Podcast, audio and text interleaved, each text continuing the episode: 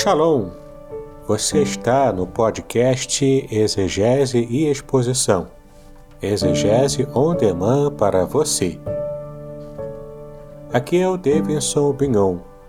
Eu sou mestre em Ciências da Religião, professor de exegese bíblica no seminário, pastor congregacional e também publisher editorial. Eu ajudo pastores e líderes cristãos a fazer estudos bíblicos na igreja sem ter problemas com interpretações erradas.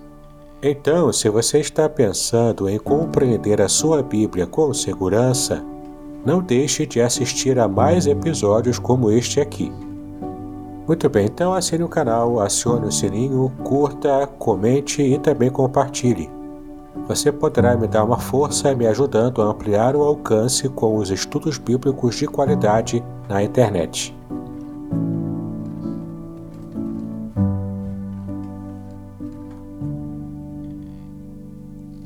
Muito bem, você está em mais um episódio do podcast Exegese e Exposição. Exegese on demand para você. Eu sou Davidson Bignon e você já sabe que estamos também numa série especial de episódios, todos eles baseados inteiramente no meu livro.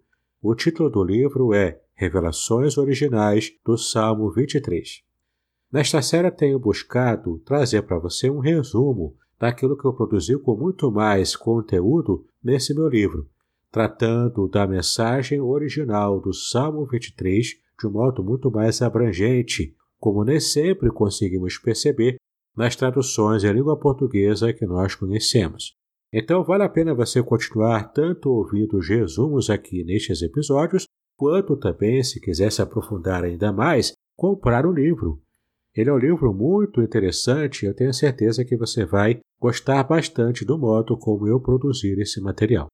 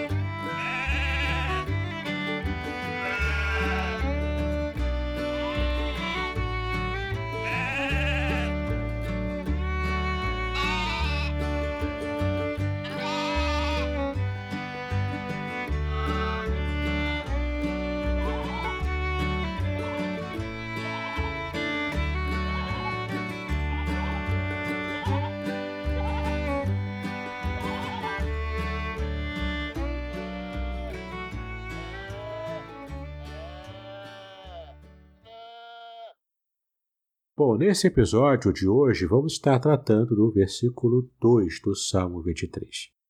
Na verdade, tem muitas pepitas de ouro importantes aqui, porque já falamos do primeiro capítulo do versículo 1 e já vimos aqui uma pepita muito importante. Esse tesouro do conhecimento de que Deus se revelou para o salmista, tanto de maneira nacional quanto também de maneira individual, pessoal. Isso faz toda a diferença para aquele que serve ao Senhor. Então, a partir agora do versículo 2, nesse capítulo 2 do livro, eu estou tratando das revelações do que diz aqui no versículo 2. O título do capítulo é Como meu pastor eu tenho segurança e paz.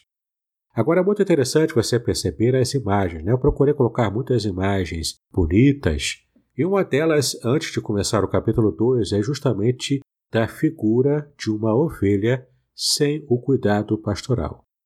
Vendo aqui a imagem, você vai perceber o quanto uma ovelha precisa desesperadamente do seu pastor. Uma ovelha que não é cuidada pelo pastor, ela de fato não sobrevive muito tempo. É interessante você ver nessa imagem o quanto nós também podemos traçar essa, esse paralelo mostrando que nós, como seres humanos, também dependemos de Deus tanto quanto essa ovelha depende do seu pastor. Vale a pena você conferir, a imagem é muito interessante. Bom, então aqui no capítulo 2, assim como eu fiz no capítulo 1, eu inicio o capítulo com uma tradução interlinear diretamente do original para que você possa entender como está literalmente lá e também como é a transliteração, para que você saiba como pronunciar em hebraico a palavra, né, como está lá escrito com os caracteres especiais em língua hebraica. Você tem então o texto Benot Deshe Yarbitseni Alme Menuhot Yenahaleni. Que você pode ver então o que significa nessa tradução interlinear e também hiperliteral. Nesse capítulo eu quero dar ênfase à segurança que a ovelha tem quando está completamente amparada por Yahweh, que, como nós vimos no episódio anterior, se refere ao tetragrama sagrado. Né? É o modo como eu entendo ser a pronúncia do tetragrama sagrado, seguindo também a tendência atual dos especialistas. Então, a ovelha personificada do Salmo 23, ela está tão satisfeita e feliz que consegue notar o cuidado consistente do seu pastor, Yahweh.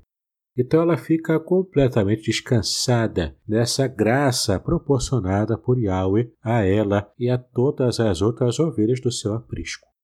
Então Davi está registrando aqui que a ovelha está deitada em pastos de relva verde, de relva tenra.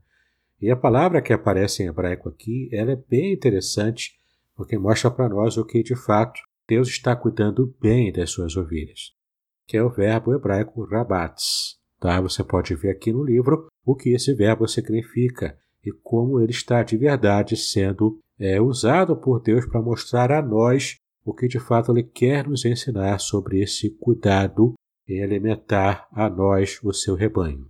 Agora é interessante a gente perceber aqui que a segurança que a ovelha de Yahweh tem quando ela está completamente sob os seus cuidados é uma segurança que é revelada aqui no original hebraico como uma segurança atrelada à herança que a ovelha tem certeza de que ela tem.